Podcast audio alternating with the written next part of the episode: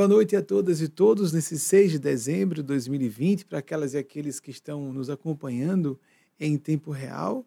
Ficamos honrados e honradas com a sua participação. E como nós temos esse método permanente há 26 anos, desde que lançamos nosso programa de TV, por todos os pesquisadores que fizeram o levantamento mais antigo na temática de espiritualidade e assuntos congêneres na televisão brasileira, embora estejamos aqui por tempo, como vocês viram, indeterminado dos Estados Unidos, dessa região metropolitana de Nova York, muito próximos. Estamos, na verdade, numa é, beiradinha da região metropolitana, um ambiente rural muito aprazível para que nós fiquemos mais em contato com a natureza e com a espiritualidade. Nós já vamos nesse método de participação de vocês, esse modus operandi de nós confeccionarmos com vocês e com a espiritualidade maior.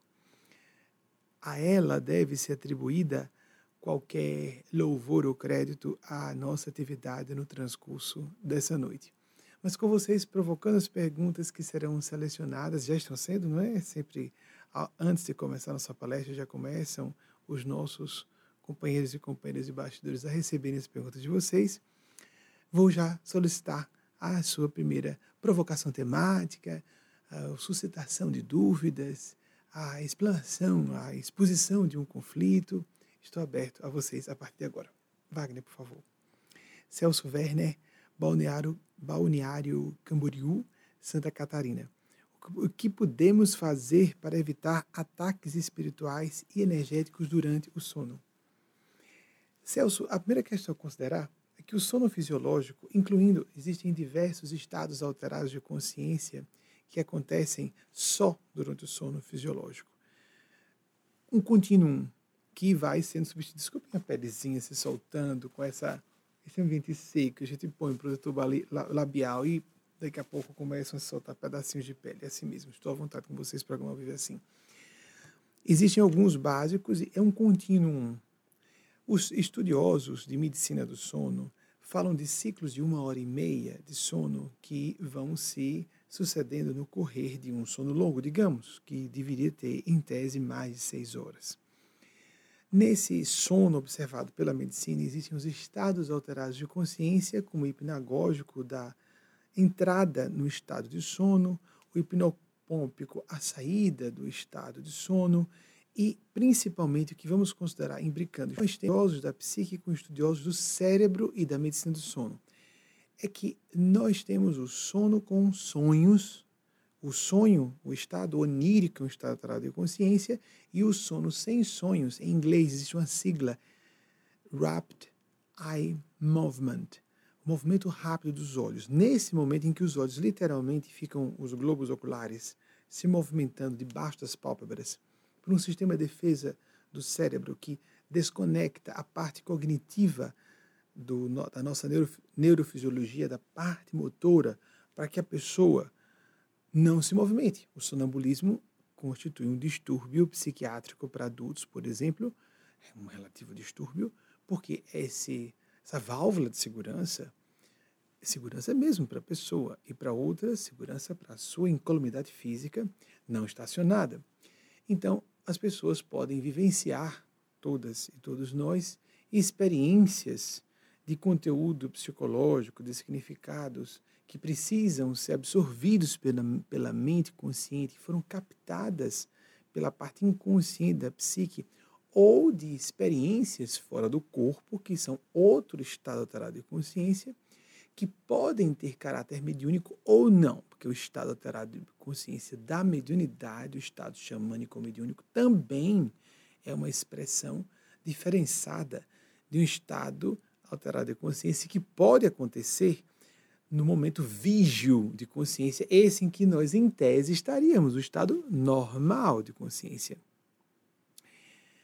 Como nós vivemos uma série de vivências, desculpem o, a aparente redundância, durante o dia, que não são devidamente elaboradas, conflitos com pessoas, associação de ideias com um determinado evento e ocorrências do passado dessa mesma existência física, e para aqueles que cremos, estamos informados de existirem vidas passadas, mesmo flashes, fragmentos pré-conscientes ou inconscientes de matrizes traumáticas de outras reencarnações, nós podemos ter todo esse conteúdo que pode gerar um mal-estar indefinido, uma tensão emocional que fica ali no plano de subconsciência, que no momento em que adormecemos, tudo isso vem à tona.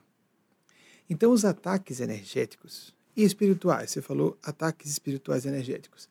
Ataques energéticos espirituais, entendo que você fale dos ataques espirituais como personalidades espojadas de corpos físicos no campo mediúnico.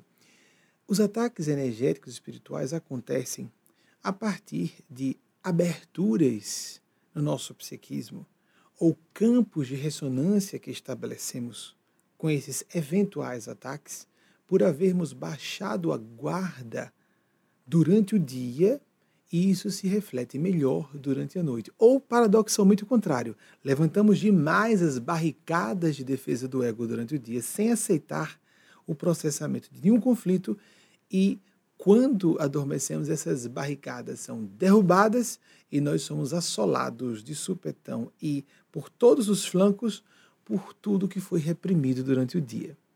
Então, primeiro existem experiências intrapsíquicas, problemas do próprio indivíduo que todas e todos nós faciamos no correr de um dia e que ficam às vezes sendo soterrados e que vão vir à tona no momento em que os sistemas de defesa do ego, e aí nós estamos falando em sistemas de defesa no bom sentido e no sentido dos efeitos negativos também, as defesas do ego são desativadas, os setores de censura moral ou de compreensão de realidade, como nós a entendemos, do córtex cerebral, também são anuviados, esses sistemas, e nós ficamos completamente à mercê daquilo que nós havíamos colocado em plano de subliminaridade, digamos assim, no subterrâneo do nosso inconsciente.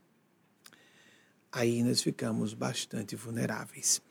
Esse é um dos campos que nos suscetibilizam a ataques espirituais, ataques energéticos. Interessante você chamar a atenção ataques energéticos também, porque esses ataques podem provir de espíritos despojados de matéria densa de espíritos dentro de aparelhos biológicos no campo material, como nós. E essas energias podem provir de campos que nós vamos chamar de, de um domínio diferente da realidade, de inconscientes coletivos em celulares, nucleares. Porque, uh, a princípio, a rigor da nomenclatura junguiana, inconsciente coletivo é um só, pertence à humanidade inteira. Mas nós percebemos o que autores esotéricos chamam de superalmas, ou supermentes, psiquismos partilhados por coletividades, por exemplo, menores, muito pequenos, como uma família. Tem uma espécie de inconsciente coletivo, uma superalma, uma supermente, uma mente partilhada por todos. Isso não é um espírito, não é uma alma, rigor, não é uma consciência livre da matéria densa, mas pode funcionar como tal. Uma pessoa hipersensível, que isso é denominado de acordo com a terminologia do agrado de cada um, de acordo com suas doutrinas religiosas, ou ausência delas, ou suas correntes de disciplina científica de maior gosto ou de seu treinamento formal, pode se chamar de uma pessoa médium paranormal, que não seria exatamente a mesma coisa, mas lato senso podemos considerar uma pessoa sensitiva, hipersensível, médium paranormal. As pessoas mais sensíveis podem, por exemplo, captar um certo padrão mental que ela decodifica muitas vezes de maneira automática, sem se dar conta de que está fazendo isso inconscientemente. Decodifica uma certa onda mental como sendo de uma personalidade sem o ser. Por exemplo, um médium muito sensível pode incorporar um espírito numa reunião mediúnica, no candomblé, na Umbanda, no kardecismo, fora dessas correntes que trabalham a mediunidade, as correntes de pensamento. Nesse ano, nesse ano nós completamos 12 anos e hoje exatamente da recepção da psicografia da mestre espiritual Eugênia Spaz, em que ela nos solicitou, por uma questão de avaliação de coerência, o nosso desligamento formal do movimento espírita. Ficamos 20 anos lá e há 12 anos estamos desligados e com toda consideração, não só ao kardecismo, mas a todas as religiofilosofias de tradição cristã ou não. O candomblé, por exemplo, Umbanda não tem tradição, tem alguma imbricação sobre a maneira Umbanda, algumas das manifestações do sincretismo afro-brasileiro, e ah, sim, há algumas, alguns componentes cristãos que foram ali absorvidos, mas algumas são mais puras, como o candomblé, de origem afro. Bem interessante percebermos isso, como agora temos uma grande aluvião de manifestações do, das tradições espirituais orientais no Brasil e no Ocidente desde o início do século passado, principalmente.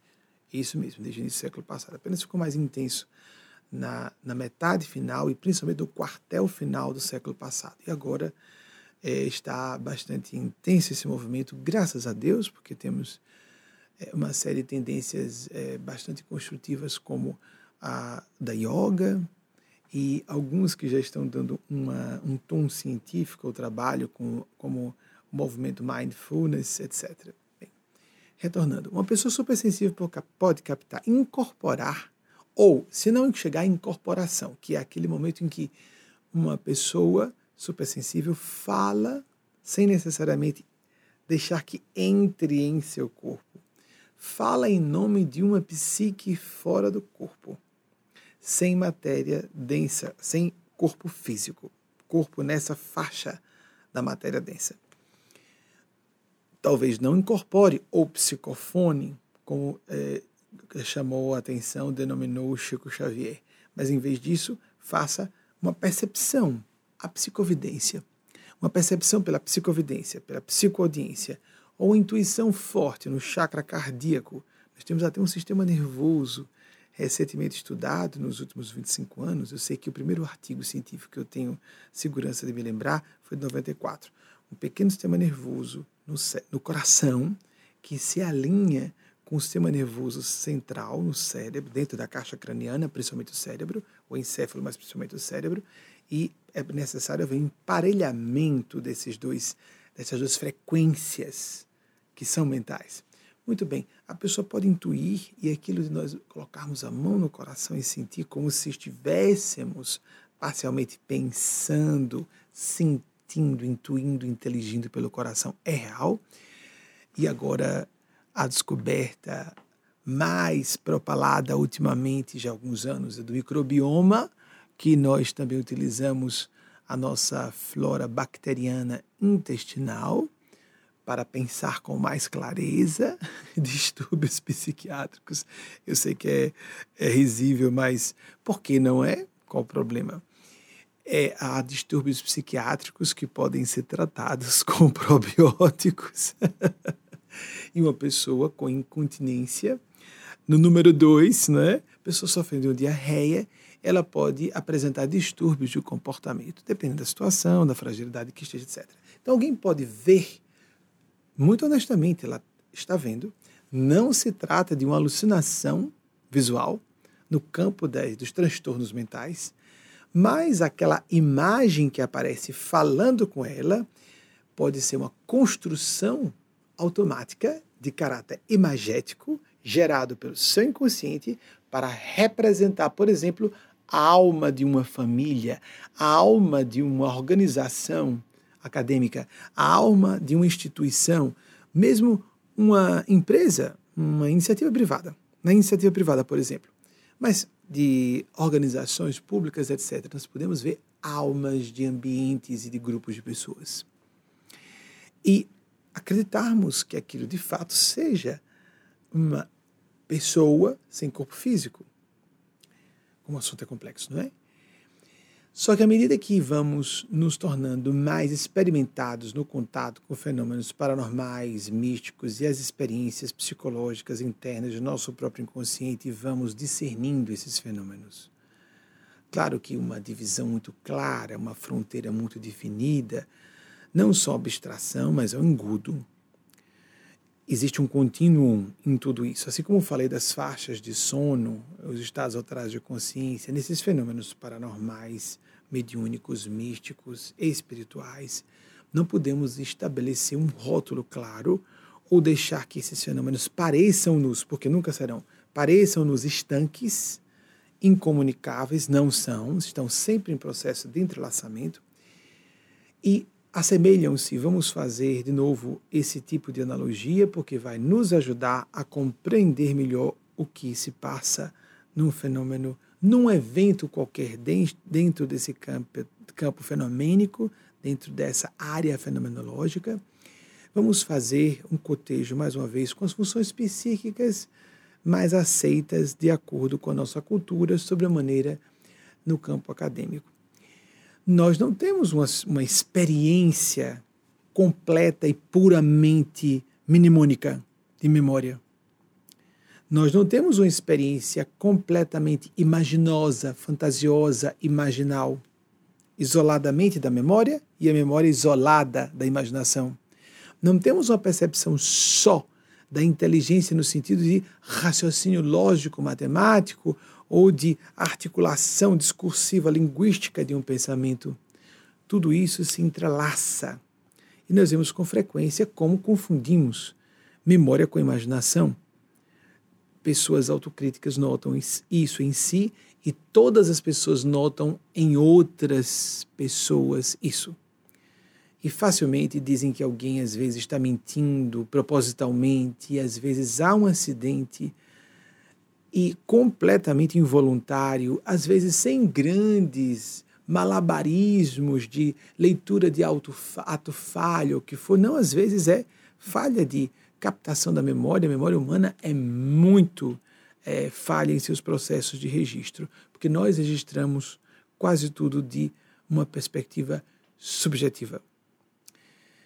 Então, como nos proteger de ataques de fora, sabendo que primeiro acontecem transbordamentos de problemáticas internas, nos fortalecendo como pessoas, tornando-nos mais conscienciosos, judiciosas a respeito de quem realmente somos, quais são os conjuntos de sentimentos, emoções, e impressões traumáticas ou de dramas que vivamos no presente, termos uma percepção mais clara desse pano de fundo que nos caracteriza a condição psicológica no presente, para que, em nos fazendo fortalecidos, inclusive o que falamos recentemente sobre vigiando nossos pontos fracos, os flancos das nossas defesas, mas também investindo nos pontos fortes, para que esses pontos fortes nos fortaleçam as outras áreas de nossas almas,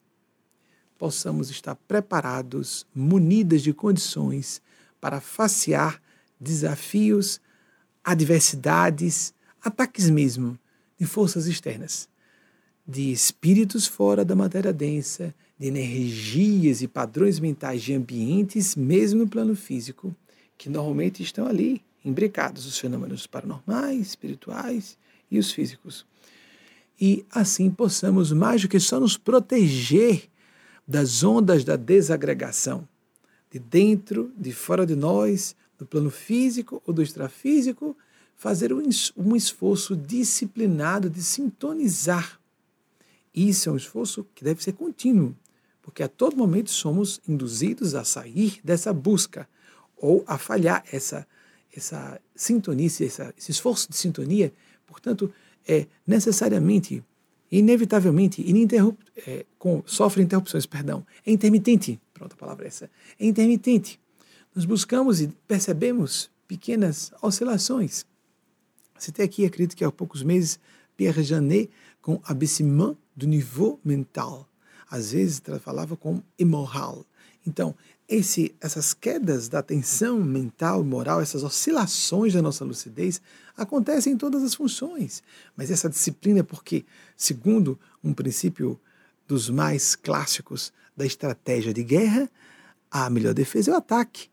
Em vez de ficarmos focando o que nos ataca, nos faz mal, focar o que nos ajuda, nos fortalece, nos supra, nos, nos torna supralúcidos, supra-inteligentes, e nos faz principalmente supra-maduros, maduras, supra perspicazes, naquele sentido de discernir o mal onde está, disfarçar o de bem, e o bem que está empacotado ou um pouco obnubilado por uma aparência malevolente. Isso é muito comum na condição humana. Nas, nas situações complexas do dia a dia, muitas vezes somos levados a enfrentar situações que parecem muito ruins e depois que nós começamos a tratar com essas circunstâncias, questões ou problemáticas que nos são lançadas de inopino, nós não estávamos preparados, preparadas, isso é a condição humana, nós elaboramos um pouco, procurando, quanto possível, ficarmos serenos e serenas, porque quanto menos nos afobamos, menos nos agitamos, mais ficamos criativos e criativas, mais temos condições de enxergar além daquele caos aparente do que está sendo apresentado, para decodificar ou entrever, inteligir uma ordem oculta no plano mais elevado ou mais profundo de complexidade como reza as ciências da complexidade, que é um dos campos mais nobres e modernos da matemática. De forma mais prática, Celso, oração, prática da meditação, disciplina dos próprios sentimentos. Como você age no dia a dia, como todas e todos agimos no dia a dia. Meu propósito é sinceramente benevolente. Eu estou em todas as situa situações da minha vida, tentando oferecer o meu melhor, tentando afinar-me com meu eixo de consciência, com os meus princípios ético-morais.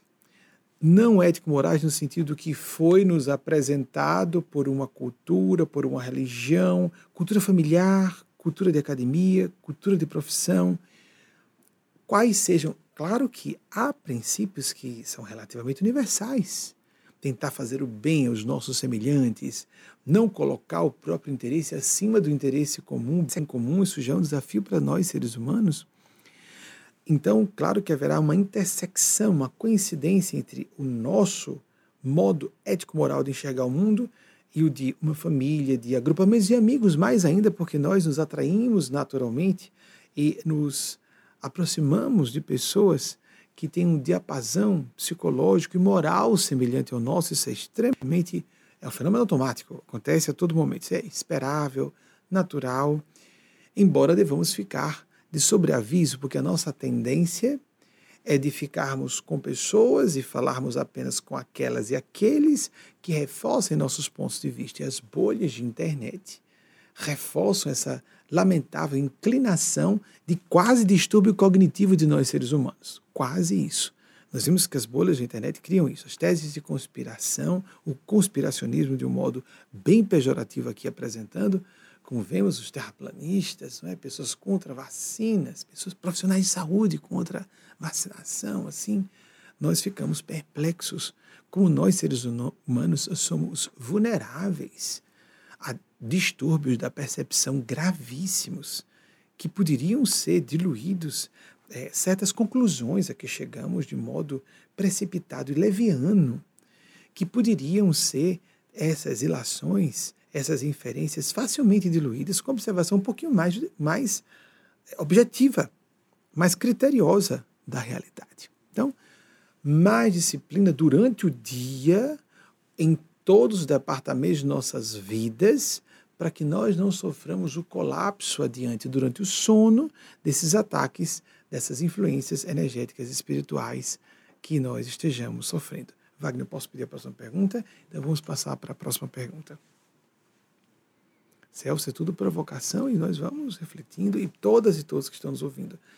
Algumas perguntas são selecionadas e eu só posso responder algumas, são todas aqui ao vivo, acontece todas as pessoas dos bastidores em todos os tempos da, do nosso trabalho conhecem isso, esse é o meu sistema, eu não preparo palestras para deixar. Obviamente estou sempre me atualizando, os espíritos me ajudam o tempo inteiro, supraordenam a minha forma de raciocínio e de apresentação das temáticas, também para o tônus da audiência do dia, mas também em função daquela plateia que a posteriori da exibição ao vivo da nossa preleção, a plateia que vai ter acesso a isso. Então, tem a ver com Zeitgeist, o padrão mental da nossa época, para assim dizer, de forma bastante simplificada.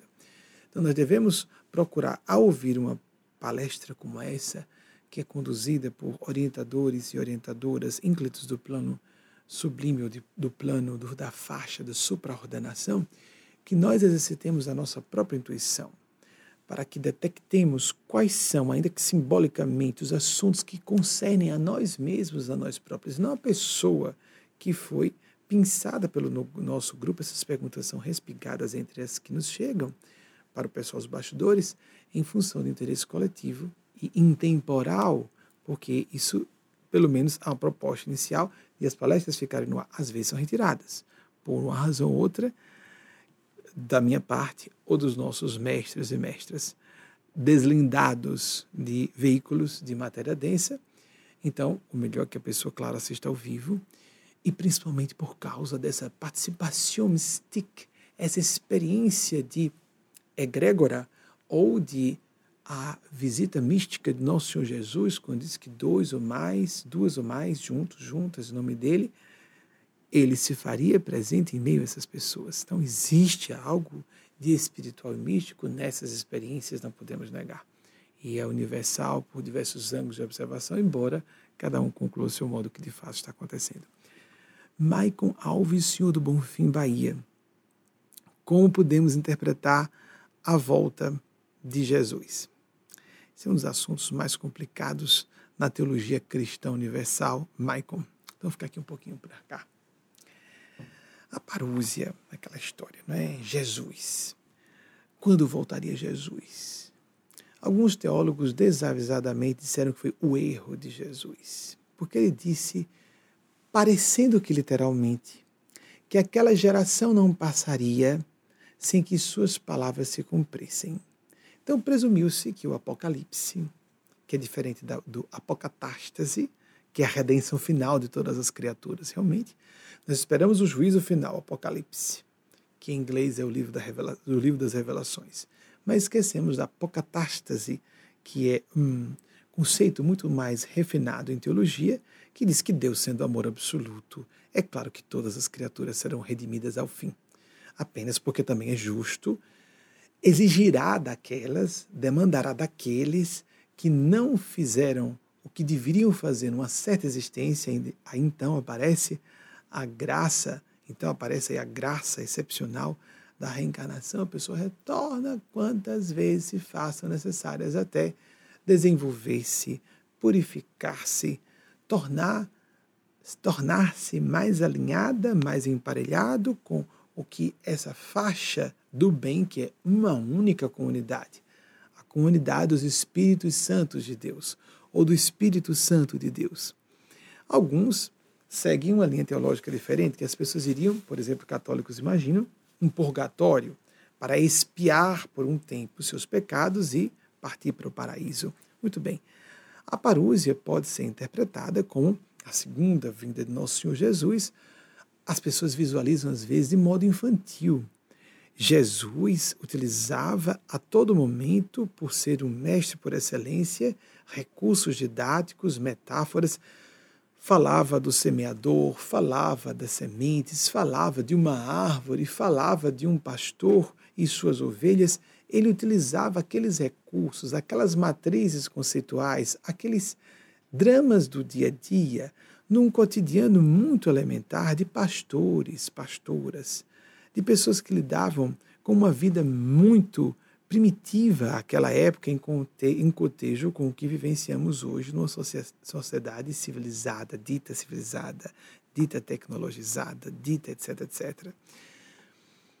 A parúzia de Nosso Senhor Jesus, como falamos recentemente sobre o Paráclito ou Paraclito, tem uma quantidade gigante de possíveis interpretações. E eu fico muito incomodado quando se fala que esse seria um erro de Jesus. Não, então as pessoas não compreenderam o que ele quis dizer. Aconteceu sim um fenômeno apocalíptico para aquele povo dentro do espaço daquela geração.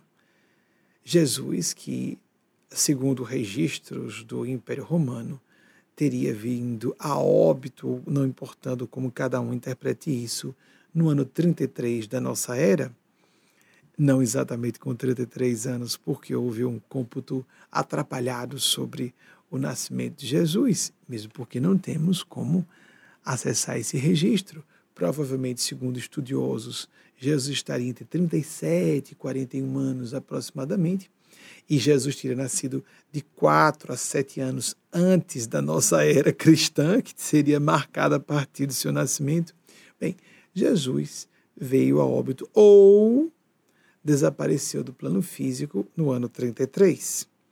No ano 70, houve a diáspora ou do povo judeu, em que houve a intenção do Império Romano de simplesmente fazer desaparecer, banir da face da terra aquele problemático, aquela problemática província do Império Romano.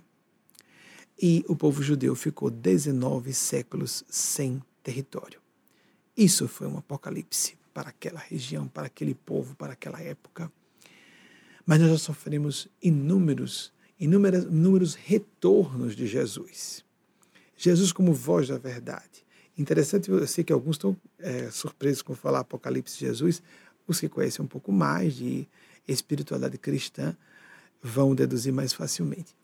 Porque o Apocalipse, o dia do juízo, Jesus é uma peça central, como voz da verdade, voz do julgamento. Isso em aspecto simbólico, mitológico, arquetípico, mas também espiritual, místico. Nosso Senhor Jesus, como representante vivo que foi a mais emblemática voz da verdade para todas e todos nós na terra, foi, pelo menos para nós cristãos e cristãs assim entendemos, mesmo que não sejamos ligados como nós organizações formalmente organizadas como religiões, volta a cada século ou a cada período de alguns séculos para fazer uma devassa, uma investigação, uma vasculha profunda, ampla, de todas, devassa nesse sentido clássico, né? Vasculhar amplamente, fazer um, um escrutínio, uma um perscrutar amplo e profundo de todas as questões morais de indivíduos e comunidades. Grandes crises internacionais, guerras mundiais como tivemos no século passado, duas, em duas gerações consecutivas, são manifestações apocalípticas. E quem diz, amiga ou amigo, amigas e amigos, quem pode não dizer que estejamos, de certa maneira, vivenciando um apocalipse neste momento. Um retorno de Jesus. Nós visualizamos de modo relativamente infantil, porque queremos interpretar literalmente o que Jesus falou é, quando estava utilizando as ferramentas simples que tinha à sua disposição, que o céu vai se abrir literalmente, Jesus descendo numa carruagem de fogo, ao equivalente com coros de anjos e trombetas, literalmente trombetas do Apocalipse, literalmente quatro cavalos do Apocalipse Amigas e amigos, essa leitura literal é própria para crianças com menos de 5 anos, pessoas com distúrbios cognitivos graves ou pessoas que estejam mal intencionadas. Mas pessoas ligeiramente instruídas, esclarecidas e que compreendam a complexidade, a profundidade de fenômenos humanos. Não precisam ser nem mesmo fenômenos espirituais, fenômenos humanos quaisquer que sejam, não vão cair na estupidez e no simplismo óbvios. É um sinal de obliteração dos recursos de análise, de intuição, de associação, a pessoa ficar na superfície de uma interpretação literal. Jesus está voltando e volta. Jesus volta de forma mística, mítica, mítica no sentido do que é realmente um mito, uma estrutura imagética coletiva prende significados e finalidades, Jesus retorna para cada pessoa no momento da morte física da pessoa, sem dúvida. Em crises individuais existem pequenos apocalipses individuais. As crises nos amadurecem, nos avaliam como temos aproveitado nossas existências, como vamos nos encaminhar a partir de um ciclo existencial que se encerra, um ciclo que se inicia a cada encerramento de ciclo, a abertura de um ciclo novo, como nós estamos afiando, afinando a nossa percepção. tornando mais séria, responsável a nossa abordagem dos assuntos que sabemos capitais. Para que nós aproveitemos no reconhecimento de nossos erros, assimilemos as lições que subjazem àquela experiência de debacle psicológica, moral, profissional, a falência, demissão, divórcio, fenômenos que acontecem nas vidas de todas as pessoas, mas com umas, mas com outras, mais numa área com umas, por exemplo, na área profissional para umas, mais problemas familiares ou conjugais para outras, e normalmente um pouco de tudo para todo mundo, inclusive a perda de entes queridos. Só não perde muitos entes queridos quem é dos primeiros a morrer do seu ciclo de amigos e amigas. Ah, é horrível perder ente querido. Então você será a primeira pessoa, se esse seu projeto de vida, esse seu essa sua prece for atendida, você será a pessoa a morrer mais cedo de todas. Então, a gente, a gente se esquece dessas contrapartidas dos nossos pedidos, né? Algumas pessoas estão muito certas e que estão se planejando, se programando para a sua felicidade com eu quero ficar rico ou rica, eu quero ter poder, eu quero ficar pop nas redes sociais, eu quero aparecer feliz e sorrindo numa realidade disfarçada, maquiada nas redes sociais. Nós queremos em profundidade ser felizes. Desculpem. Nós queremos ser felizes. Felicidade não é euforia. Isso lembra os estados alterados e afetados de consciência. Não é o estado alterado de consciência, é o estado de consciência alterada por químicos, por drogas, por situações psicologicamente ruins, de ruptura de um padrão de lucidez. Nós queremos ficar eufóricos, nós queremos ficar altos ou queremos estar felizes. Queremos viver a base da adrenalina de conquistas, em pós outras, esquecidos de nos avaliar, nos ler em profundidade e corresponder não à expectativa de terceiros, não importando quão importantes sejam essas pessoas, me permitam repetir a mesma palavra, que ficamos muito importados, nos importa muito quem é importante para nós. Porque essas pessoas são importantes. Elas podem ser realmente importantes podem ser afetos caros. Essas pessoas vão ter que provar que estão agindo como pessoas que merecem ser consideradas afetos caros. Logo vão nos respeitar no que nos seja importante. Temos que ter disposição de nos desapegar de pessoas, de situações convenientes, acomodatícias que nos agradem o ego para vivermos o nosso apocalipse e o nosso apocatástase, a nossa experiência de restauração e de salvamento ou salvação individual, de grupo, coletivamente. Há pessoas que representam isso para algumas comunidades, para famílias, para grupos profissionais e pessoas que representam isso para a humanidade inteira. Jesus foi exemplo máximo. Mas nós temos que fazer isso em nossas próprias vidas. Nós temos que facear, isso foi muito citado, eu não sei que autor primeiro disse isso, crise, que a palavra, o ideograma, a palavra em chinês, ao ser escrita, dois ideogramas são utilizados, oportunidade e perigo. Então, há uma oportunidade por detrás de uma situação perigosa. Nós não devemos nos assustar, devemos ficar alertas para absorver o melhor que aquele impacto de uma situação menos agradável nos traga a nosso próprio benefício como aprendizado, crescimento interior e, portanto, uma preparação para oferecermos o melhor para as comunidades que somos partícipes, porque para isso estamos compondo certos tecidos de comunidades, tecidos sociais, tecidos econômicos e espirituais, para que ofereçamos o melhor de nossos corações, de nossas consciências, de nossa inteligência, de nosso de tudo que aprendemos nessa encarnação, noutras existências para aqueles que já sabem que isso existe, das influências que recebamos de agentes, psiteta, os agentes supralúcidos, anjos, próprio Espírito Santo de Deus, Espíritos Santos de Deus, para assim sermos mais agentes da solução e menos parte do problema na nossa própria e nas existências de outras pessoas. Então, nós vamos passar para a próxima pergunta. Vamos aguardar aqui. Ah, chegue aquela que nos foi selecionada. César Pedrosa, de Mariana, Minas Gerais como conscientizar a humanidade sobre os novos tempos, sobre a transição planetária, a separação do joio do trigo. Eu não sei se o nosso próprio pessoal de seleção já escolheu sua pergunta, César, por vincular a anterior, mas interessante, sei que você não tinha acesso à pergunta da outra pessoa anterior. Mas, César, a conscientização de pessoas, como se fala, como conscientizar a humanidade, é uma proposta interessante. Não está errado você dizer isso. Existe, em última análise, um acerto muito grande, que é tomarmos a ótica global para agirmos localmente. Até o pessoal da área de é, administração e negócios fala sobre isso, que essa é a forma mais inteligente, proativa, profunda, eficaz de alguém, um líder numa área empresarial ou numa certa organização cultural, se posicionar. Pensar globalmente, porque vivemos cada vez mais paradigmas válidos para a Terra inteira.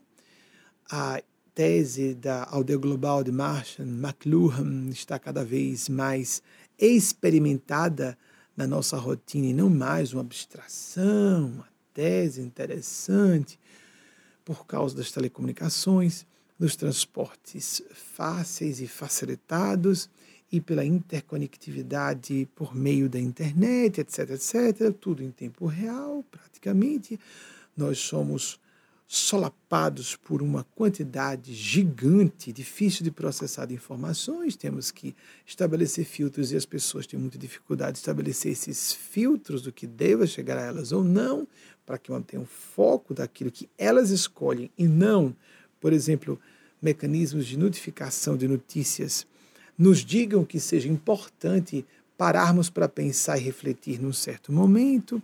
Então, devemos pensar globalmente para agir localmente, individualmente, no campo familiar, no campo profissional, etc. Mas, atenção, temos que perder a pretensão de salvar, conscientizar qualquer pessoa, muito menos a humanidade, quanto mais a humanidade. Temos que desistir completamente dessa pretensão megalomaníaca que é comum em ambientes religiosos.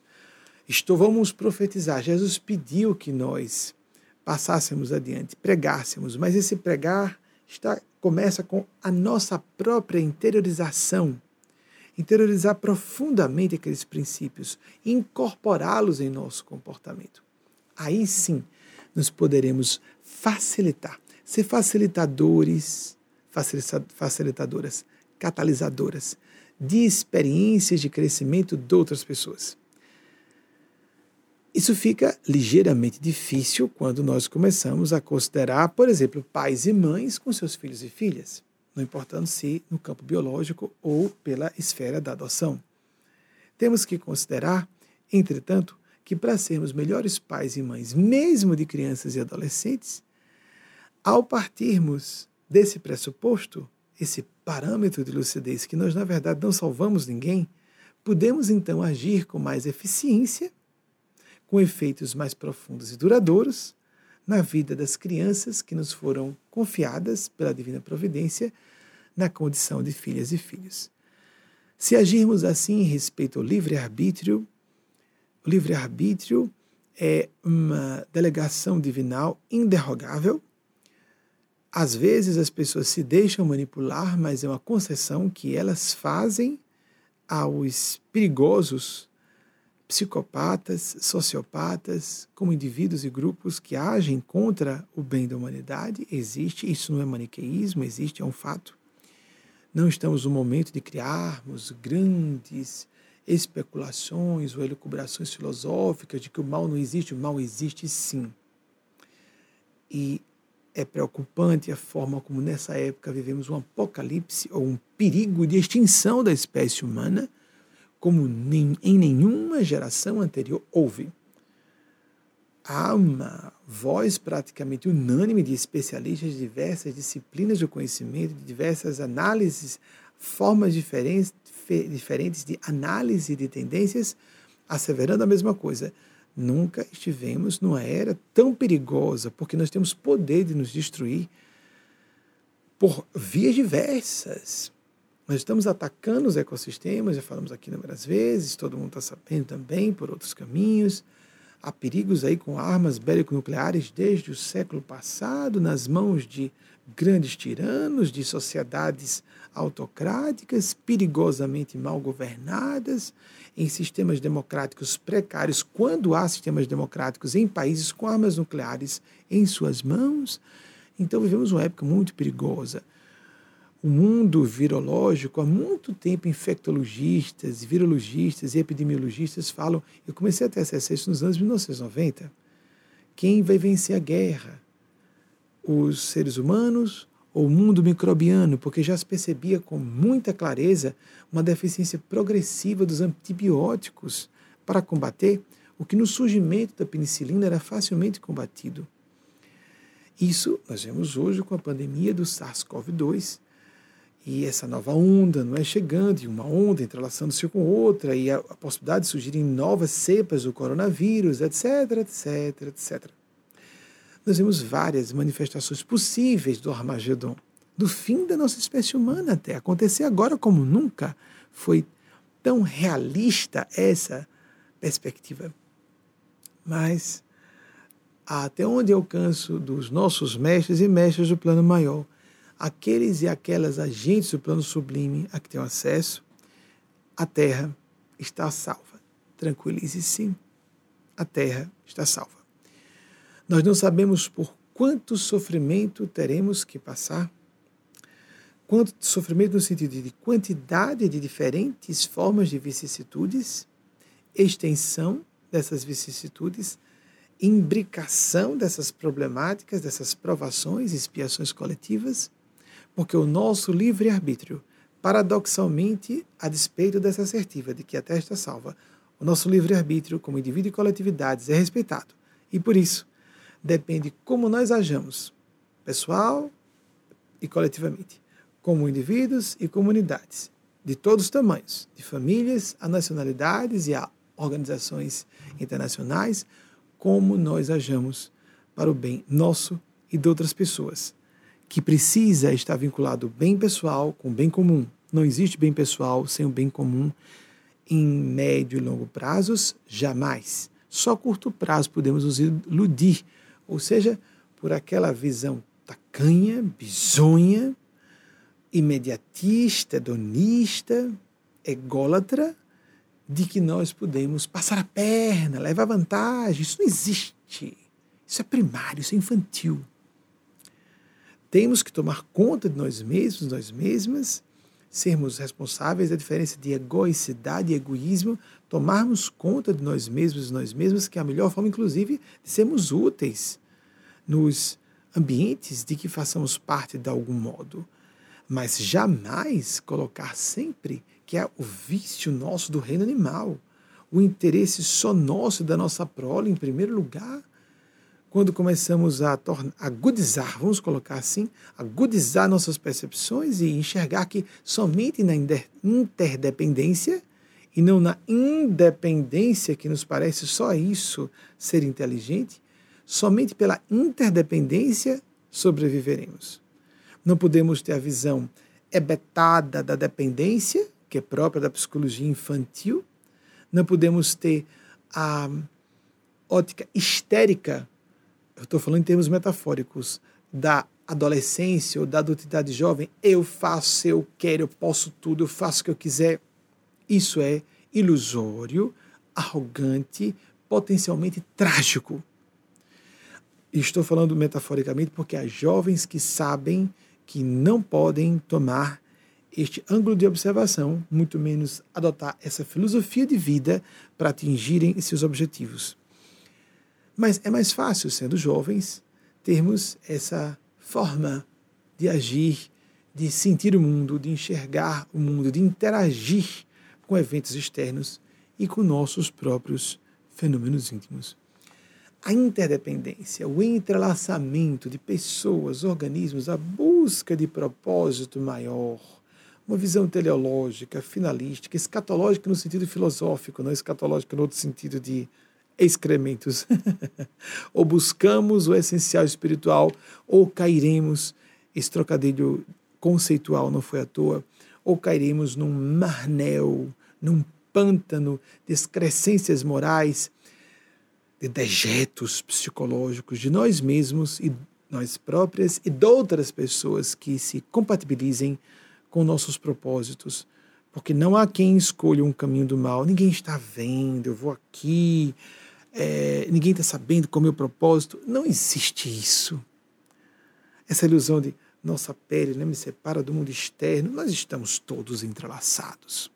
O que nós realmente pensamos e sentimos, estamos exalando e com isso estabelecendo sem percebermos consórcios, parcerias psíquicas, criando satélites espirituais e psíquicos que podem estar com intenção pérfida muito mais inteligente do que aquela pessoa que julga que vai levar vantagem, que vai passar rasteira numa pessoa e de repente recebe uma rasteira da vida muito pior. E se demora a levar, leva uma pior ainda. Lamentavelmente. Isso é falado para que nós evitemos, para que nós reflitamos sobre isso e não incorramos nessa ordem de atitude potencialmente desastrosa, em medida e extensão imprevisíveis. Próxima pergunta, estou respondendo um pouco mais rápido hoje, não é? Ricardo Dias, de São Leopoldo, Rio Grande do Sul. Você poderia falar sobre a comunicação de espíritos através de equipamentos eletrônicos, face do avanço da tecnologia? Ricardo, a transcomunicação instrumental objetiva, TCI, que surgiu lá mais ou menos em seus primeiros, não é? Ah, os seus preâmbulos, no, no, em meados do século passado, apesar de esforços, por exemplo, de Thomas Edison, ele teve esse propósito de se comunicar com o mundo espiritual. Houve muitos gênios do passado que sabiam da existência do mundo espiritual, os gênios da ciência. Isso não é muito publicado. Isaac Newton dedicou o final de sua encarnação, Isaac Newton, isso mesmo, pai da, da física clássica, dedicou o final da sua existência ao estudo do ocultismo. Só se fala de Isaac Newton, jovem, estudando física. Bem, ele começou, na sua juventude, a estudar o fenômeno, o mundo material. Quando avançou em maturidade, inteligência e conhecimento, foi estudar o mundo espiritual. Não se fala sobre isso. E Isaac Newton, considerado um dos maiores gênios de todos os tempos, nem se fala só sobre ser gênio científico. Dedicou o final de sua vida a isso. Thomas Edison inventou pragmático, né? parece que era todo voltado para o mundo físico. Thomas Edison tentou criar um aparelho, mas estávamos na era da eletromecânica. Não era possível se criar algo que se assemelhasse a um mecanismo eficiente de comunicação com o mundo extrafísico de vida. Mas há um problema, Ricardo. Não há ainda como nós estabelecermos uma comunicação com o mundo extrafísico de existência com segurança com relação à sintonia, faixa de consciência que estamos acessando. Por outro lado, equipamentos eletrônicos, por exemplo, óculos, não é? Algo mecânico simples como óculos. A câmera que capta minha imagem, microfone que capta minha voz, e toda a aparelhagem que está por trás só desses mais óbvios aparelhos, há quatro câmeras aqui em, de frente a mim, pelo que Wagner montou. Wagner está sozinho aqui nessa época de pandemia. As quatro câmeras e toda a aparelhagem que está processando que as câmeras captam, elas estão amplificando a sua capacidade visual de me ver e de me ouvir. Estamos a milhares de quilômetros de distância. Você que nos acompanha ao vivo está a milhares de quilômetros de distância, está me vendo e ouvindo com a ajuda de recursos da tecnologia. Na verdade, todos os recursos tecnológicos só tornam, potencializam, maximizam recursos de nossa própria psique, dos sentidos físicos, do, de nossa, do nosso aparato de percepção no mundo físico e de nossos próprios, nossas próprias ferramentas mentais internas. Pode isolar essa câmera, por favor, é melhor, por favor é sempre bom evitar qualquer tipo de movimentação, porque eu estou vendo os dois lados, não é? Como digo sempre, é melhor sempre silêncio, evitar qualquer problema de uma câmera. Temos quatro, fica uma câmera isolada, por favor. Então, observemos que esses aparatos, as ferramentas internas, os aparatos externos, como os eletrônicos, nós só estamos deslumbrados com a tecnologia. Ela nos parece magia, é, disse o, um dos grandes pensadores é, responsáveis pelo, é, pela criação da tecnologia de celulares, Arthur Clarke. e mais tecnologia via satélite mais que celulares. Celulares Bluetooth foi a estrela de cinema Eide Lamar. Bluetooth, celulares, aparelho, até mesmo sistema satélite, ela participou tudo isso na base de suas proposições, até mesmo sistemas de comunicação entre submarinos durante a Segunda Guerra Mundial, ela doou essas patentes. Então, observemos que é, esses recursos, nós estamos deslumbrados, não é? Quando falamos de civilizações, superiores, as pessoas estão muito abertas a reconhecer civilizações superiores se elas forem fisicamente perceptíveis. Não obstante nós vivemos no universo microbiano, no mundo físico mesmo, microbiano em torno de nós, nós não vemos. Nossos cinco sentidos são completamente inaptos a acessar esse universo microbiano. Só para falarmos dos patógenos, e muitos deles não são patógenos. Há elementos do mundo microbiano que estão ao nosso bem, como as bactérias dos nossos intestinos, as boas bactérias. Tem as boas e más, segundo estimativas de estudiosos, cerca de 5 trilhões de boas bactérias, 5 trilhões de más bactérias, ok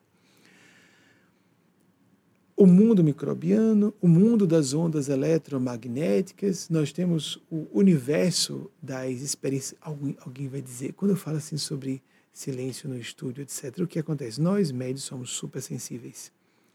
Tão sensíveis que captamos o outro lado, ou o que as pessoas não estão notando normalmente.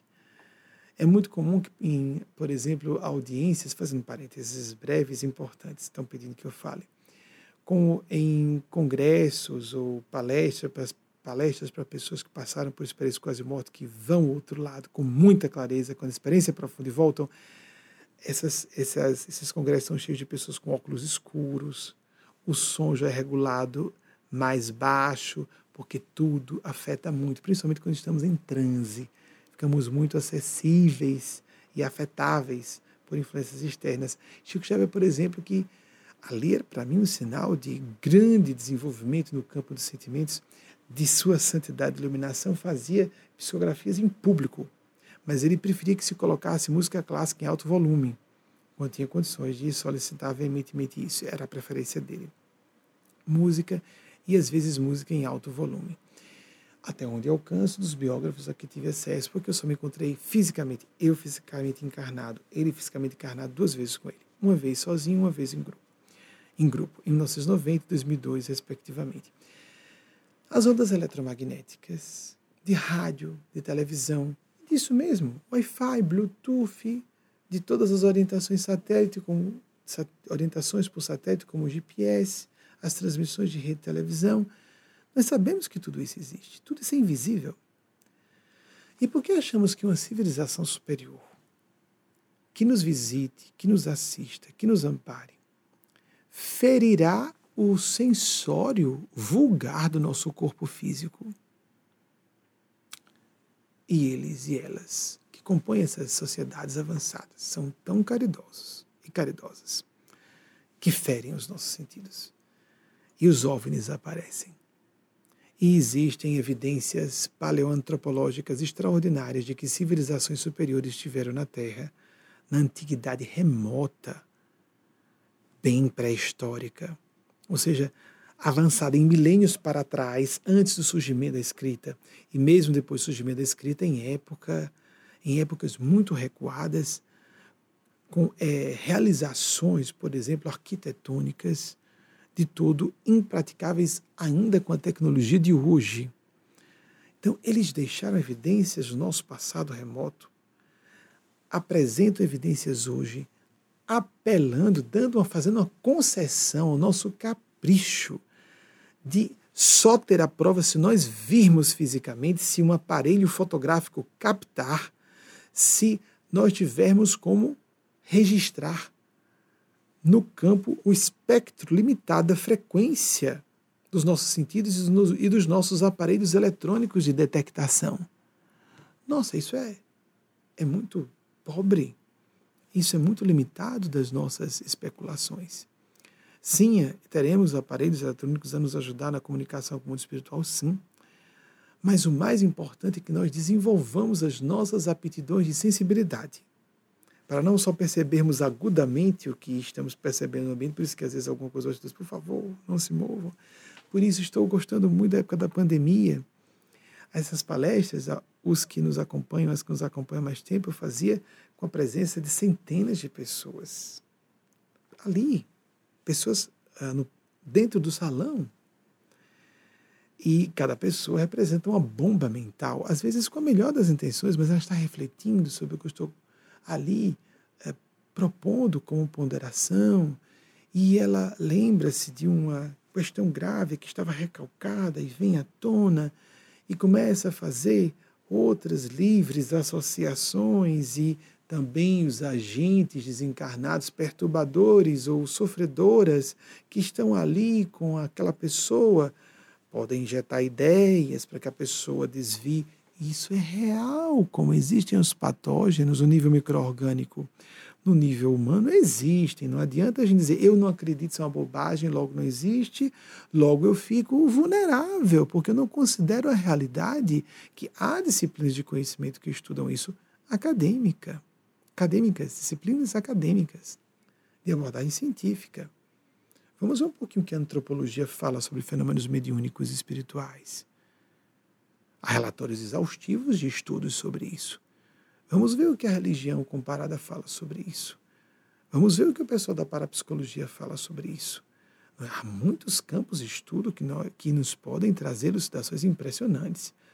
Há pesquisadores do campo paranormal e de fenômenos equivalentes à paranormalidade, porque alguns são independentes da presença de pessoas, de, de, de indivíduos encarnados, inclusive. Estudiosos que começam a fazer pesquisas sobre o funcionamento, por exemplo, os, os uh, captadores de, os geradores de é, padrões aleatórios de 0 e 1 um, espalhados pelo mundo inteiro, que captam as intensidades, os picos de a vibração da espécie humana inteira, de pensamento intenso, de sentimentos intensos. Isso é captado de como nós podemos ver a distância, a tal da visão remota. Isso é cientificamente comprovado. A pessoa que diz que não existe está desinformada, passa feio, passa por ridícula. Só que quando vamos avançando no estudo desses fenômenos, até uma certa medida podemos denominar esses fenômenos como epifenomênicos do cérebro, como funções do cérebro pouco conhecidas. Mas ah, depois de um certo ponto, temos que reconhecer há algo mais além do cérebro humano. Só quando a pessoa vai a fundo e pesquisa a fundo, ela começa a perceber. Pesquisa estudando de outras pessoas que dedicaram suas vidas inteiras e disciplinas, academias inteiras, que estão acumulando conhecimento no correr dos séculos já estamos nisso, quase dois séculos de estudos dos fenômenos paranormais e mediúnicos. Isso começou, Kardec foi o revolucionário nessa área, que começou o estudo científico. De fato, nós não somos kardecistas, mas Kardec foi o grande cientista na área, realmente. Ele se apresentou como cientista. Kardec começou isso no século XIX, no meião do século XIX. Estamos há quase 200 anos de fechar essa época. Ou seja, tem muito material guardado, acumulado de experiência de estudiosos do passado, do presente, de pessoas que, se nós nos abrirmos a ouvir, não teremos como explicar de outro modo certos fenômenos. O mais importante, já citei aqui, Emmanuel Kant comenta que, em a, tomando como, abarcando esses fenômenos em conjunto, não temos como negar a sua realidade. Nós podemos isoladamente, peças isoladas desse ou daquele evento, dizermos isso não, isso aqui tem uma forma alternativa de explicar. Isso aqui podemos dizer que foi imaginal, foi inconsciente da pessoa. Ah, foi um sonho, foi só um processamento, como falamos há pouco dos estados oníricos, foi um processamento de uma experiência interna da pessoa. Mas e quando ela capta informações sobre outrem à distância? E quando capta informação de outrem à distância, e não se pode falar sobre telepatia, que também já está confirmada como real por experimentos laboratoriais, ponto final. Quem está dizendo que não existe isso está desinformado. E quando, por exemplo, alguém capta alguma coisa que ninguém encarnado, ninguém no plano físico conhece, mas que numa pesquisa cartorial é descoberto. Por exemplo, Chico Xavier psicografava, às vezes, nomes de parentes de uma pessoa que ninguém vivo no plano físico do destinatário ou destinatário daquela pessoa, daquela mensagem, conhecia o nome. Mais de uma vez eu tive acesso direto a isso. Pessoas precisaram fazer pesquisa cartorial para descobrir que nome e sobrenome daquela pessoa existiam, mas uma pesquisa a fundo, fora da época da internet. Aí alguém vai dizer inconsciente coletivo, e começa a gente ver que a navalha de Ockham, o princípio da parcimônia da ciência, não está sendo respeitado. Esse princípio que reza que nós devemos buscar explicação mais simples e não mais complicada. A gente prefere acreditar que o inconsciente coletivo é uma massa gigante de informações, nós acessamos isso aí. E essas personalidades não só inteligentes, mas super inteligentes, mais capazes que nós dizemos, mas nós somos você depois, amanhã. Nós somos uma pessoa que estivemos encarnado ou encarnada. Nós somos uns, só somos componentes de uma mesma humanidade. Quando nós vamos tendo contato com o fenômeno, muita gente começou de maneira agnóstica. Eu, por exemplo, fui uma pessoa que vivia a mediunidade, mas lutei muito contra ela. Gostava e desgostava simultaneamente. Mas é isso, para isso que existe a experiência mediúnica. Se nós apelarmos só para o que é tecnológico, por exemplo, nós deixamos de viver o espiritual, o que é melhor. Vou dar um exemplo mais prático, falei sobre câmeras e microfone. Desde que lancei a televisão, fiquei teimoso com relação a ponto eletrônico. Nossos primeiros diretores de TV ficaram danados. Eu não uso até hoje ponto eletrônico. A pessoa bota um ponto eletrônico e fica sendo informado. Isso eu acho próximo de fraude. Porque a pessoa fica demonstrando uma cultura que não tem, ela deveria revelar. Eu recentemente vi uma apresentadora que honestamente parava no meio da entrevista, fulano chamando o assessor. É, uma pergunta que foi feita é que ela não tinha acesso. Fulano, ah, oito meses. Né? Ellen, de, Ellen DeGeneres, ela falou isso publicamente. Ela deixou claro que estava com ponto eletrônico, honestamente. E não a pessoa ficar um apresentador de televisão famoso do Brasil fazia isso. Um ponto eletrônico, uma pessoa fazendo pesquisas e enxertando com dados e o cara passando de mais curto do que o que era. Isso é fraude. Isso é fraude. Na minha opinião, isso é fraude. Bem, mas para esse mundo com tantas hipocrisias e corrupções graves, isso passa por bobagem. Eu não acho bobagem. Não uso teleprompter. Uma diretora de uma grande rede TV uma vez tomou um susto, porque chegou aos nossos bastidores nos anos 2000 e disse: ele não está lendo, essas perguntas estão. Um outro apresentador de televisão nos anos 90 fez isso, foi. Essa foi por convite. O outro invadiu o estúdio, eu fiquei bastante aborrecido. Eu estava com 23 anos quando lancei o programa. Não é verdade que essa pergunta chegando agora. Pegou o telefone, tomou da mão de minha irmã biológica, Marília, minha irmã do Espírito também, que está na nossa organização, é diretora de um, dos, de um dos departamentos, dois departamentos importantes, tomou da mão da moça. Olhem só. Se eu tinha 23, Maria tinha 20, temos três anos de diferença. Tomou da mão dela para pegar a pergunta e ele mesmo foi levar, porque ele não acreditava que eu estivesse respondendo ao vivo. As pessoas não aceitam que o fenômeno seja real. Mas eu estava dizendo, eu não, o que eu disse a esse diretor de TV, eu não quero botar um ponto eletrônico, não quero ter um teleprompter para ficar lendo, mesmo que eu tivesse escrito. Eu perco a oportunidade, se eu tenho um canal ligado com o plano sublime, de ser superordenado durante a fala para o que eu não posso fazer antes, nenhuma pessoa gritando no meu ouvido, um encarnado, que não tem acesso ao que o plano sublime tem. Essa média, foi, essa moça foi lisonjeira, essa diretora, porque disse assim: Eu conheço médios e médios não costumam ser assim. Bem, há médiums e médiums, há apresentadores e apresentadores, há orientadores espirituais e orientadores espirituais. Eu realmente trabalho com os seres da supraordenação.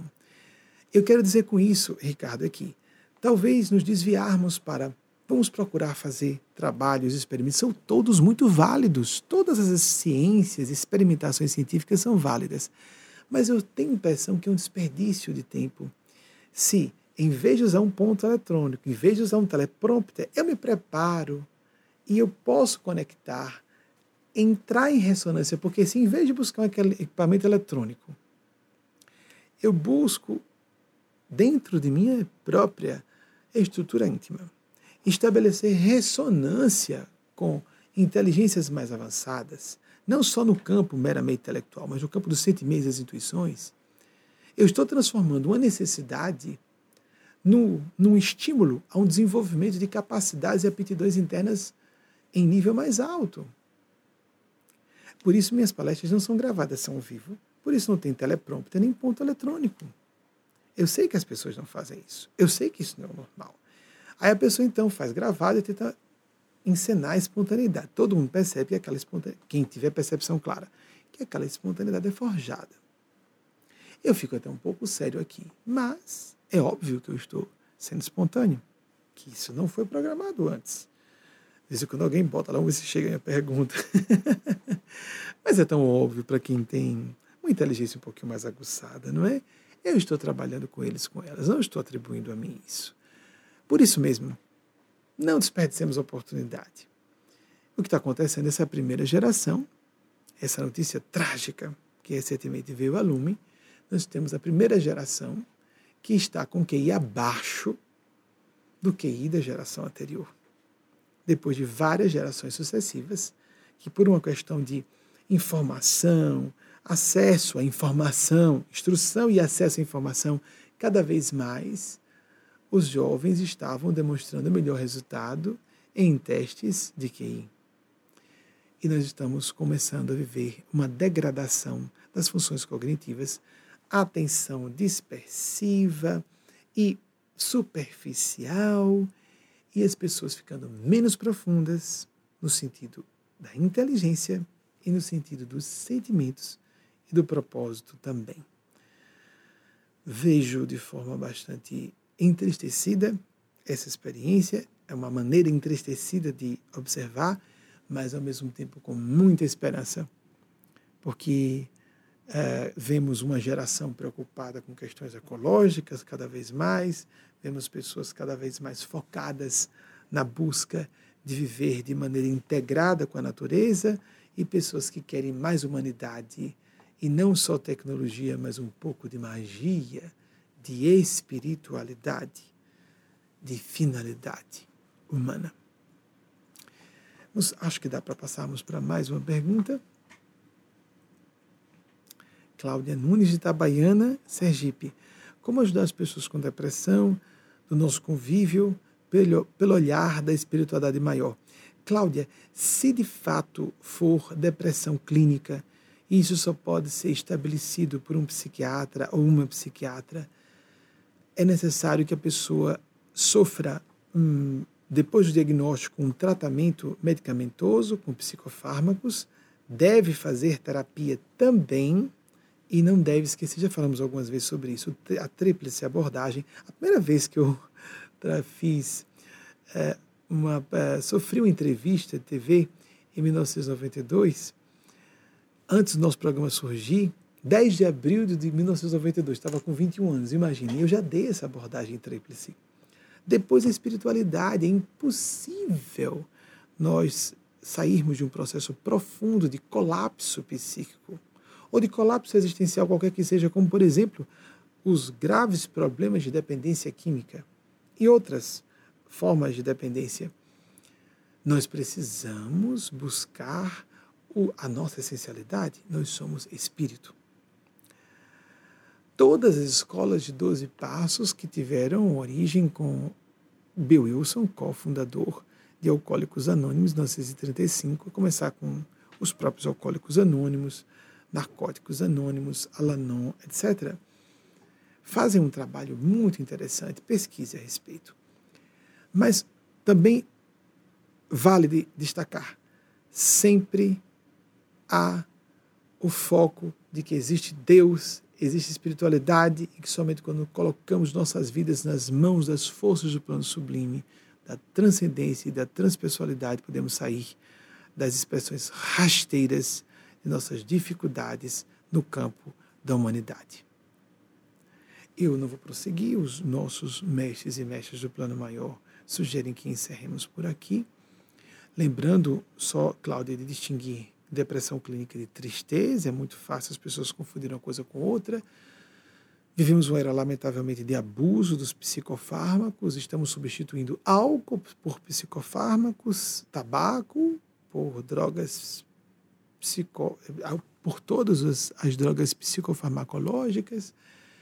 E é lógico que elas são necessárias, mas muitas vezes estão sendo utilizadas como sucedâneo de processos que precisam ser levados a sério, de reconhecimento de nossas lacunas emocionais e espirituais, que só podem ser preenchidas com assuntos substanciosos, com buscas concretas de encontrar propósito para as nossas existências de acordo com nosso estofo íntimo, nossa, nossas idiosincrasias, nossas ideologias, no bom sentido, e a inspiração que recebamos por nossa própria consciência.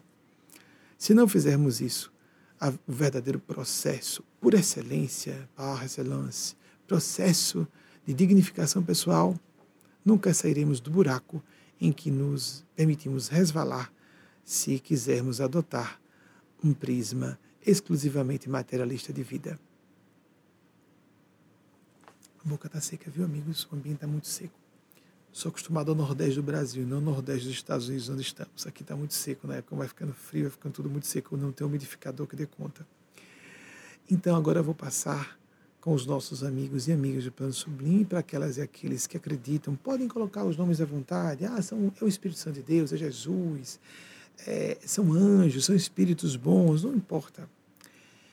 Eu tenho que declarar publicamente porque é a minha convicção profunda de que sou assistido, que eu não teria condições de realizar esse trabalho de modo nenhum sem assistência superior é, de seres que estão em plano supra-humano. E agora vamos fazer uma prece. Vocês que estão em tempo real se beneficiam muito mais com isso, porque em tempo real há uma comunidade. Imagine, se nós temos hoje meios de comunicação imediata, de um atendimento à distância. Vocês imaginam o que significa isso num plano mais elevado de consciência, em vez de pensarmos só em civilizações com aparelhos, civilizações superiores ou comunidades humanas superiores da própria Terra, que não utilizam corpos físicos e nos dão assistência, na medida em que estivermos receptivos, receptivas e não só mais abertas e abertos, mas também buscando. Em vez de esperar a ressonância, o socorro venha até nós, nós irmos em busca, fazemos a consonância. Ressonância com consonância é uma resposta efetiva que demonstre que estamos comprometidos, que estamos empenhadas a fazer o nosso melhor, a nosso e a benefício dos nossos semelhantes. Vamos fazer uma prece coletiva nesse momento. Eu não volto mais aqui a, ah, diante das câmeras com vocês, Despeço-me assim, depositando um beijo, depositando um beijo no coração de todas e todos vocês. Nos vemos no próximo domingo. No próximo domingo. Para aqueles que nos acompanham as palestras públicas de domingos apenas. Fazemos três outras fechadas para um grupo de pessoas que são autorizadas a acompanhar essas palestras fechadas às terças, quintas e sábados.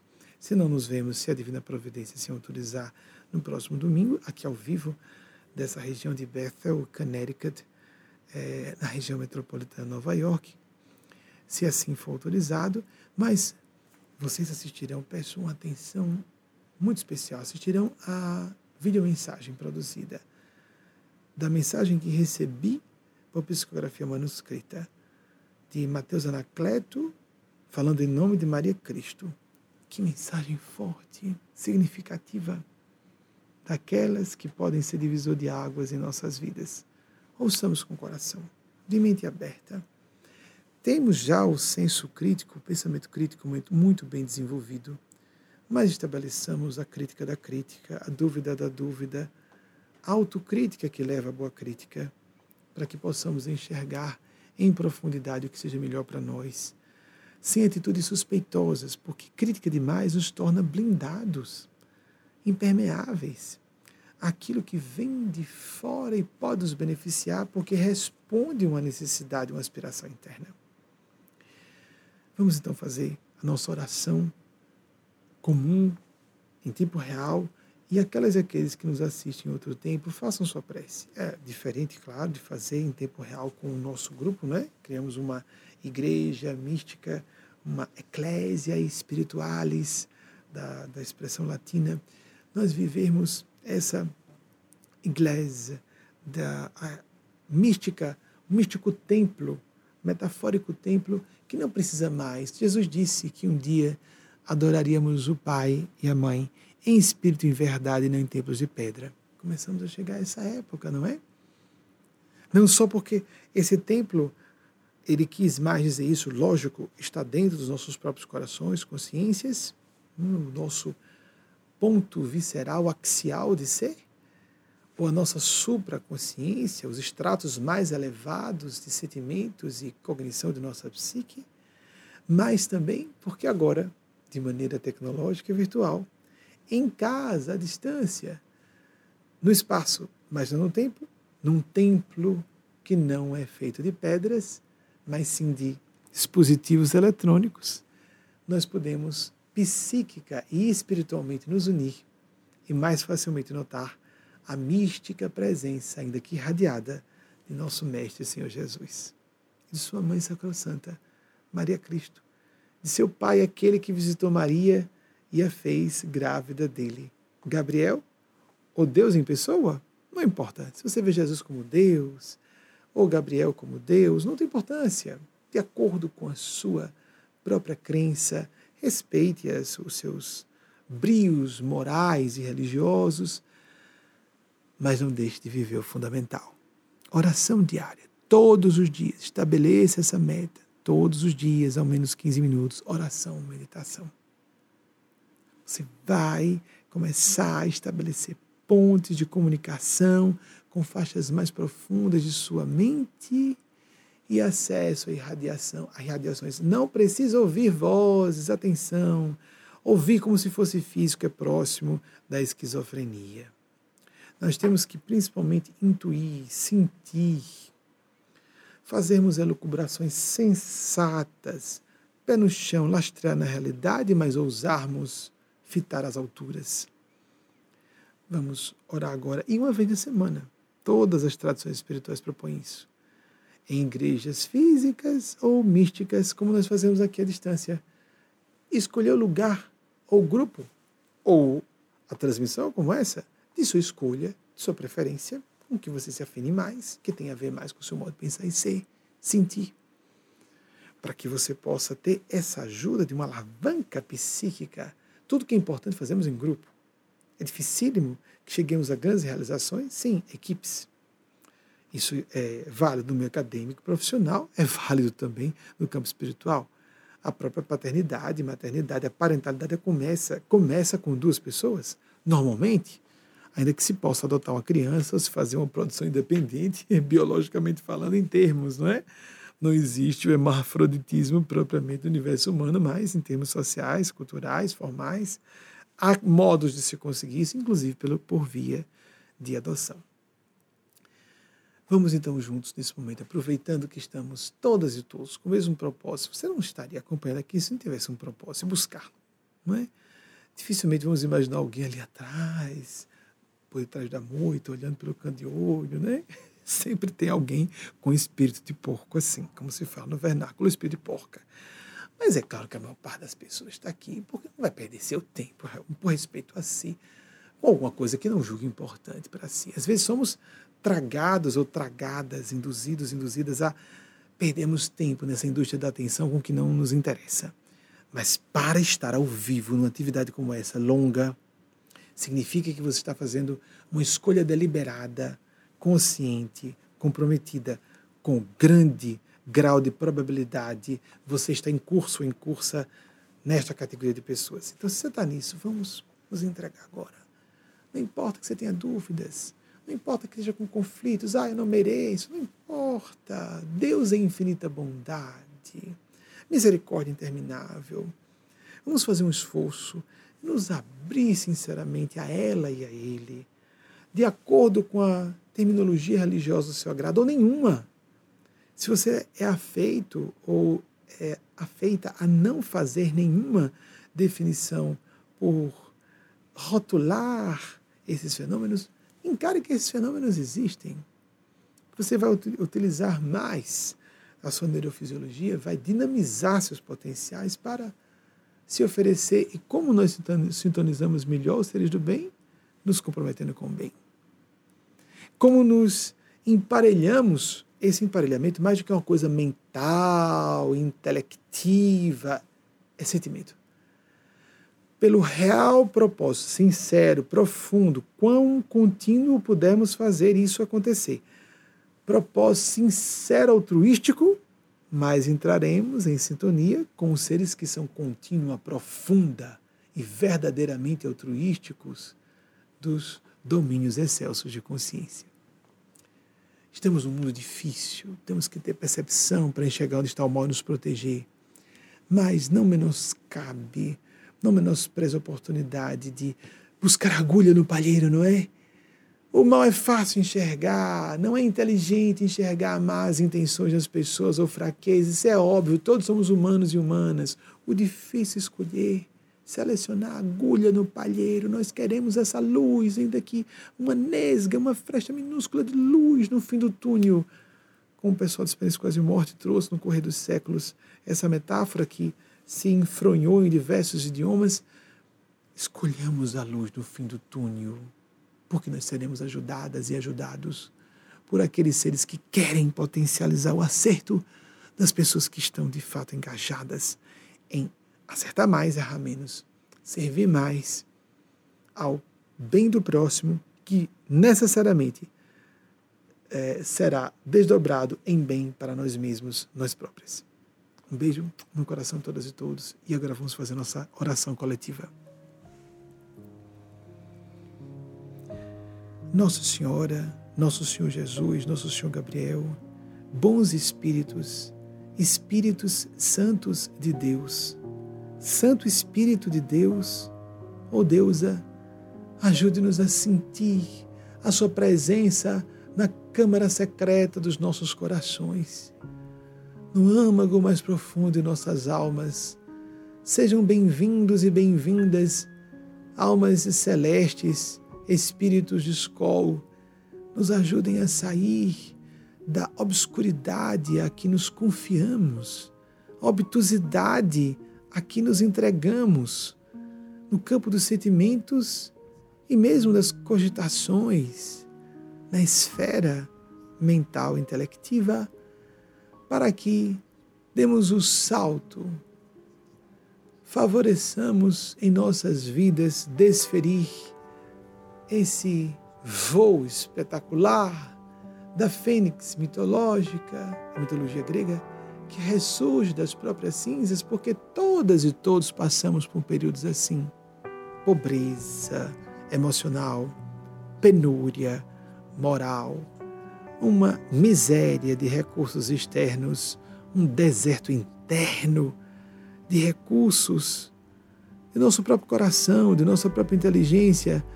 Ajudem-nos, amigas e amigos do plano sublime, anjos de Deus, a que sintamos, um pouco que seja, a infinita bondade do Ser Supremo, Sua misericórdia interminável, para que nós não nos coloquemos matriculados em cursas na implacabilidade da justiça desse ser absoluto.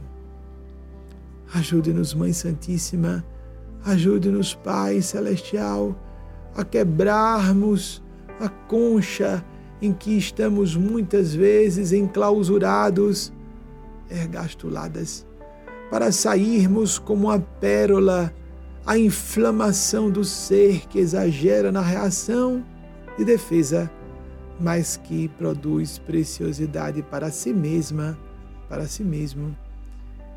E que assim essa pérola seja não só um tesouro para nós, mas uma preciosidade para terceiros, nos fazendo cada vez mais a serviço, sempre no espírito vocacional e de ideal humanitário, solidário, fraterno, o ponto em comum de todas as religiofilosofias e toda proposta social e politicamente honesta, sincera, para que nós sobrevivamos como espécie, como civilização. Seja bem-vinda, Mãe Maior, aos nossos corações, a Senhora que disse à nossa organização Movimento por intermédio de sua enviada, o Espírito de Nespásia, que veio fazer morada nesta casa causa, com fenômenos indizíveis, os tais endossos divinos, que estão acessíveis no nosso site, na categoria Endossos Divinos. Mas também o Senhor, nosso Senhor Jesus, que disse-nos há 20 séculos que estaria conosco até o final dos tempos e que aquele aquela que perseverasse até o fim seria salvo, seria salva.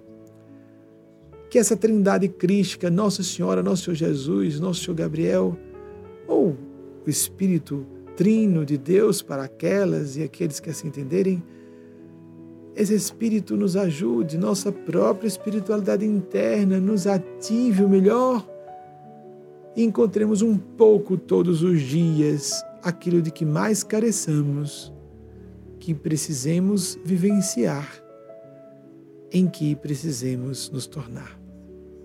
Assim seja.